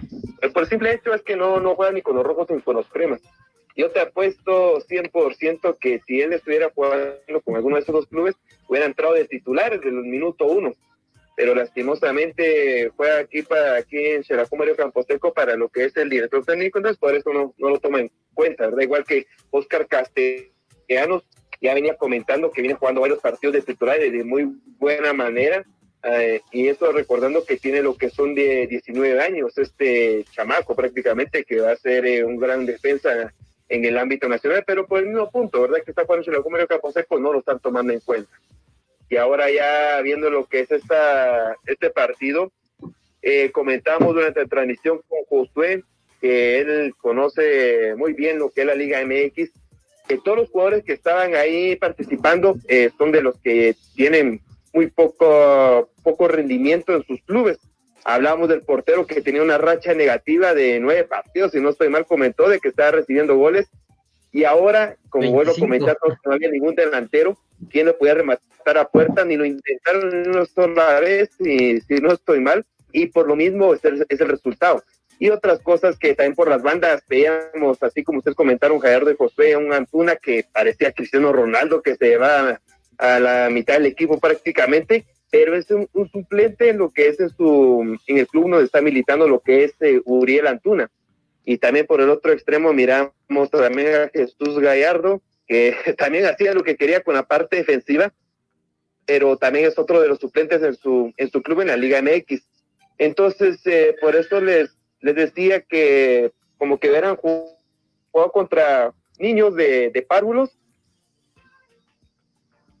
lo que es la selección de México contra la selección de, Guatemala, porque están haciendo lo que querían por las bandas.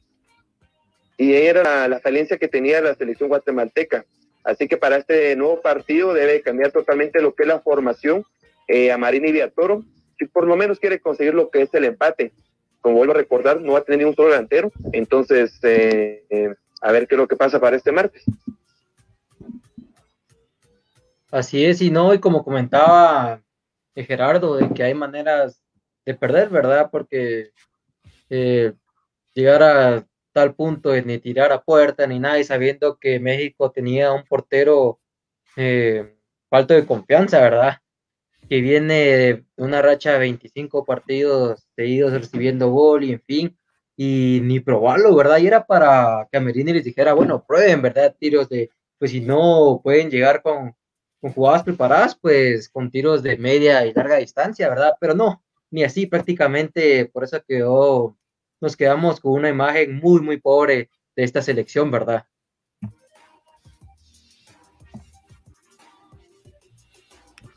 Sí, bueno, vamos a ver entonces cómo es que le va a, finalmente a la selección guatemalteca el día eh, martes. Vamos a estar platicando un poquito más a fondo sobre ese encuentro, a ver cómo es que eh, se alinea finalmente la selección guatemalteca, si es que ya tenemos una previa, si no, pues por lo menos vamos a tratar de delucidar qué es lo que va a mostrar a Marini Villatoro para este encuentro. Bueno, ya para ir terminando, nos queda una únicamente un tema sobre la mesa. Bueno, realmente son dos. Eh, uno que vamos a tratar así rapidito, que es el de Liga Nacional.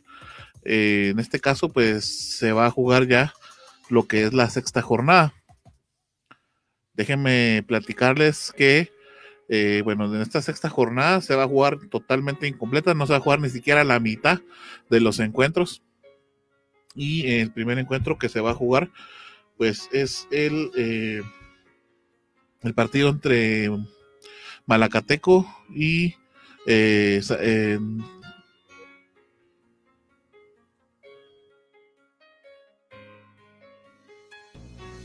Iztapa.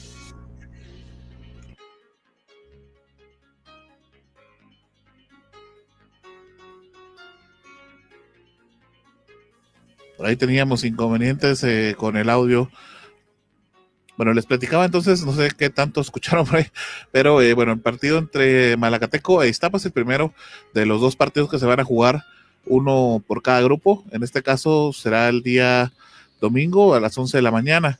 Y el del grupo B es el Deportivo Chuapa contra Zacachispas. Este que va a ser a las 13 horas con 5 minutos. Este se va a jugar el día de mañana, sábado. Los árbitros que van a estar en el cabo de los encuentros para Malacatán Iztapa es Armando Reina, René Ochoa, Jorge Lemus, Mario Noriega y Juan Palma. Mientras que para el de Achapa y Zacachispas va a estar eh, lo que es el, eh, en este caso el principal Brian López, los asistentes Marvin Díaz, Edgar Castillo, eh, como cuarto árbitro Kevin Cacao y el asesor va a ser Carlos Fuentes. Eh, son los únicos dos encuentros que se van a jugar de Liga Nacional, toda vez pues que, eh, bueno, todos los demás, eh, por ejemplo, el caso de Comunicaciones que le tocaba jugar con Mano Camposeco, Comunicaciones tiene seis jugadores, o más bien aporta seis jugadores a la selección, y el reglamento indica que si le faltan tres o más por situación de selección, pueden aplazar su encuentro. El encuentro fue lo pasado hasta el 25 de noviembre, en este caso de Xelajú Comunicaciones eh, si me permiten, les doy de una vez eh, el dato de cuándo fue que fueron aplazados los demás encuentros. Por acá tengo ese dato. Eh, igual en el caso de, bueno, los demás encuentros que se tenían que disputar en esta jornada, en el caso de Antigua y Santa Lucía, ¿verdad? En el caso de, en ese caso, pues Antigua fue el que pidió el aplazamiento. Ahora les indico para qué fecha es que tenemos ese encuentro. Deme un momento.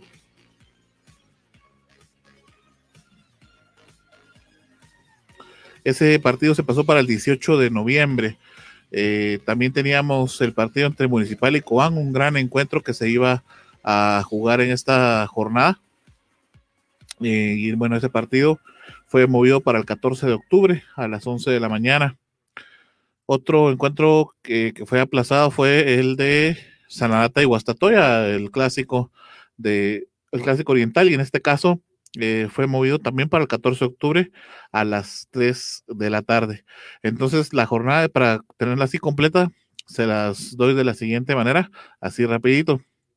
Achuapa y Zacachispa se va a jugar este sábado. Luego el domingo Malacateco contra Iztapa, el 14 de octubre Municipal contra Cobán Pereira a las 11, Sanarate Guastatoya el mismo 14 de octubre a las 3 de la tarde, Antigua y Santa Lucía el 18 de noviembre a las 11 de la mañana y Xelajú Comunicaciones el 25 de noviembre a las 3 de la tarde. Esa es la información que tenemos de Liga Nacional, compañeros.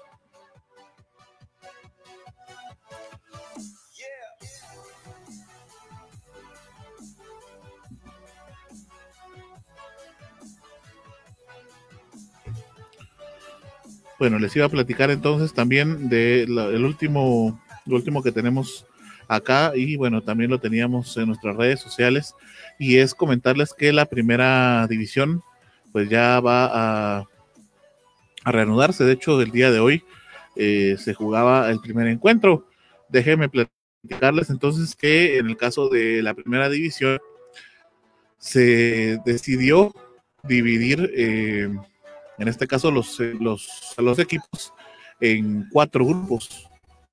Si para la Liga Nacional se tenían dos grupos, pues bueno, para lo que es la primera división se tuvieron que hacer un total de cuatro grupos que quedaron divididos de la siguiente manera. En este caso, el grupo A quedaron los siguientes eh, equipos. El equipo de Plataneros. Recibiendo nueva cuenta. Vamos a verificar si podemos traer a nuestro amigo Osvaldo. Ahora sí, por acá.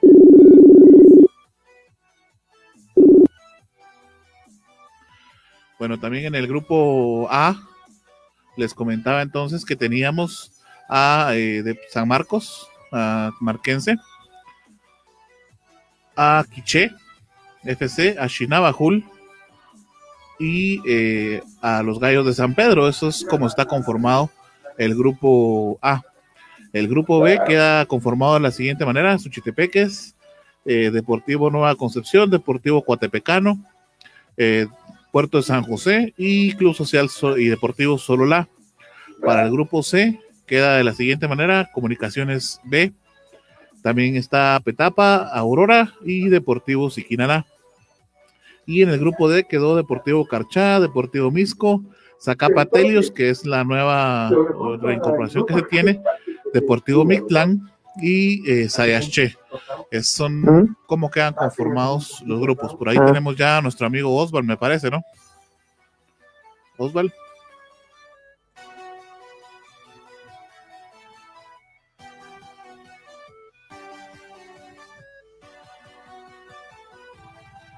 Bueno, se empieza otra vez a vivir lo que es la emoción de la primera división. La expectativa, como bien lo que decir, es esta etapa Telios, que es la unión de, dos instituciones que para no perder lo que es el puesto en, en, esta, en esta primera división. Y bueno, también tenemos a San Pedro y Marquense, ¿verdad? Que será el primer partido de, esta jornada. Se va a vivir lo que es el derby de, de San Marcos, precisamente y bueno, recordando estos dos clubes que fueron de los que participaron para lo que era el ascenso a la Liga Mayor, que lastimosamente los dos equipos de San Marcos perdieron en manos de los Segueros de Achuapa y también contra los Muteros de Zacachispas. Eh, se tenía gran expectativa para que hubieran más equipos aquí en el occidente, pero lastimosamente se confiaron tanto San Pedranos como Marquenses y por eso no están en la Liga de los Consagrados ahora pero ahora con esta nueva modalidad que es el torneo apertura de la primera división, como bien lo acabas de decir, está dividido por cuatro grupos, eh, cinco por cada uno de ellos, y si no estoy mal, yo creo que entre las jornadas se va, a descansar eh, un club en los, en los eh, grupos Turner. Sí, así es, Osvaldo. Ahorita vamos a evaluar entonces cómo quedan las jornadas de cada uno de los grupos. Solamente ahí para compartir, eh, nuestro amigo Mindo nos platicaba que si estamos seguros que para hasta noviembre fue movido el, partido Shelahu, me imagino, contra Comunicaciones, sí, hasta el 25 de noviembre del 2020 a las 3 de la tarde. El otro partido que fue movido para noviembre fue la antigua Santa Lucía, es, fue para el 18 de noviembre. Bueno, sigamos analizando entonces cómo queda el calendario entonces de los grupos. Eh, en este caso, el grupo A se va a jugar Plataneros contra Chinabajul. Eh, esto va a ser el domingo a la una de la tarde. También eh, ese mismo domingo juega San Pedro contra Marquense y lo que platicábamos, Valdescansa, Quiché. En este caso, Sololá y Suchitepeques van a jugar también del grupo B el domingo a las 9 de la mañana. Coatepecano contra Puerto San José a las 12 horas y descansa el Deportivo Nueva Concepción. Eh, eso es en el caso del grupo A y B. El grupo C, Deportivo Petapa contra Chimal Eh, esto va a ser, este de hecho fue el día de hoy, es el partido que abrió, eh, más bien inauguró la primera división el viernes. Ese partido fue a las 2 de la tarde. Luego también tenemos que Comunicaciones B y Aurora, eh, pues también van a jugar el domingo a las 9 de la mañana. Y el equipo que descansa es Deportivo Siquinala. Y en el caso del grupo D, queda de la siguiente manera los encuentros. Eh, Deportivo Mictlán contra Zacapatelios el domingo a las 11 y Deportivo Carchá contra Sayache eh, miércoles 14. Y el, equipo que descansa es eh, en este caso el Deportivo Misco. Es así como queda entonces los, los partidos para esta jornada de primera división.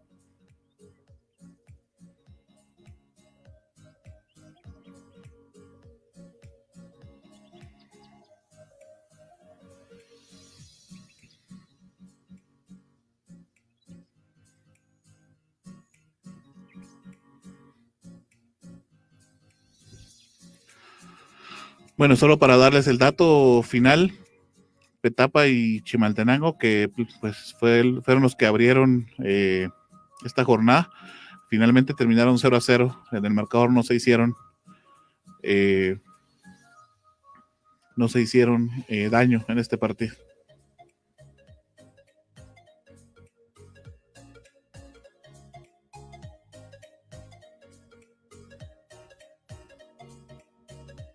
Así es, pues interesante que ya haya vuelto finalmente la primera división, ¿verdad?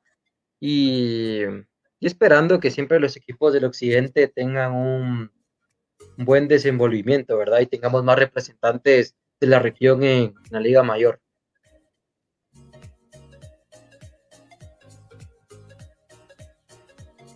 Sí, así es. Vamos a ver cómo es que se sigue desenvolviendo entonces eh, la primera división y bueno, les vamos a ir contando. Creo que ya, pues por ahí tuvimos, seguimos teniendo problemas con la conexión con Osval.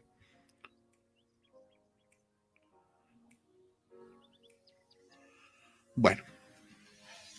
No sé si tienen algo más que agregar, compañeros, antes de que nos retiremos de esta emisión de Visión Deportiva.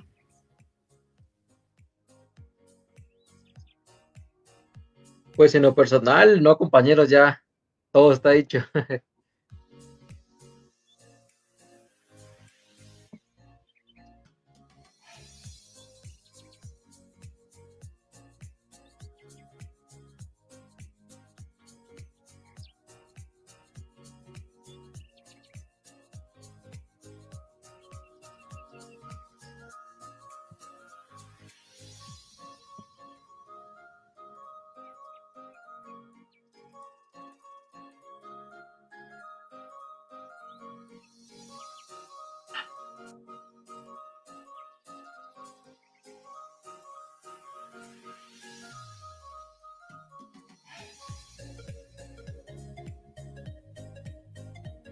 44 98 10 y 47 24 82 42. Global Tech Solución Informáticas a tu alcance. Recuerde que tenemos programas, programas los lunes y los viernes a las 7 de la noche.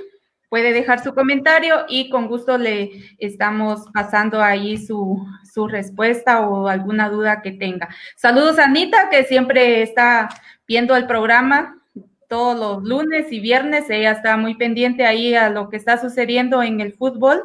Gracias por visualizarnos, Anita. Y bueno, con eso me despido. Mi nombre es Heidi Martínez y nos vemos el lunes a las 7 de la noche. Chao, compañeros. Gracias, Heidi. Muchísimas gracias entonces por habernos acompañado. Este, por ahí nuestro amigo Mando nos seguía preguntando sobre la segunda vuelta toda vez que termina el 1 de noviembre. Recordemos que esa segunda vuelta es entre, los grupos, pero luego viene la ronda entre grupo A y grupo B.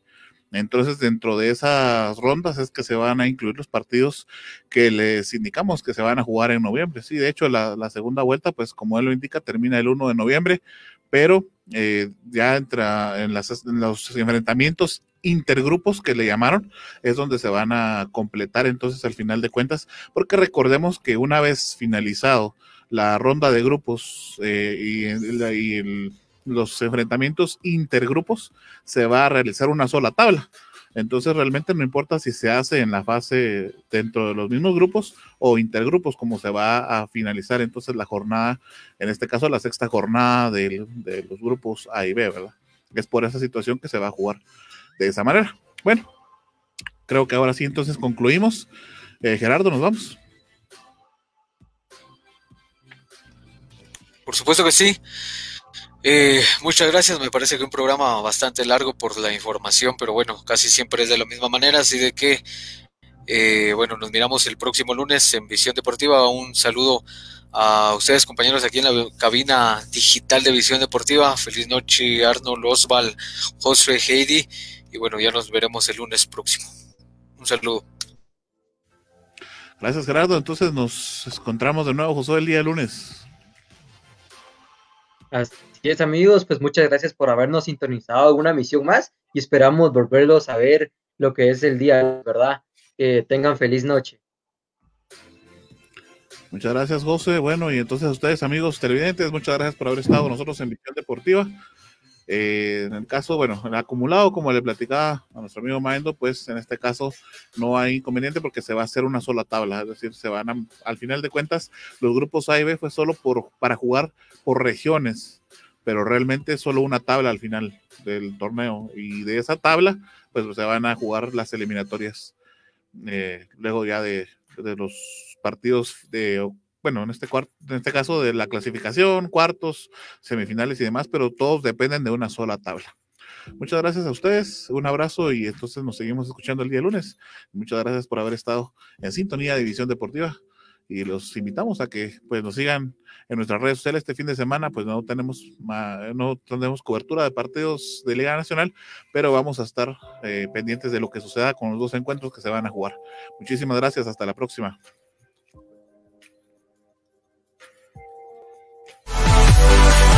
Gracias por haber estado con nosotros en una edición más de Visión Deportiva. Recuerden seguir informado a través de nuestras redes sociales en facebook.com diagonal Visión Deportiva Shela. Hasta la próxima. Visión Deportiva es parte de Red de Comunicadores de Quetzaltenango, producido por Global Production de Global Group Guatemala. Todos los derechos reservados.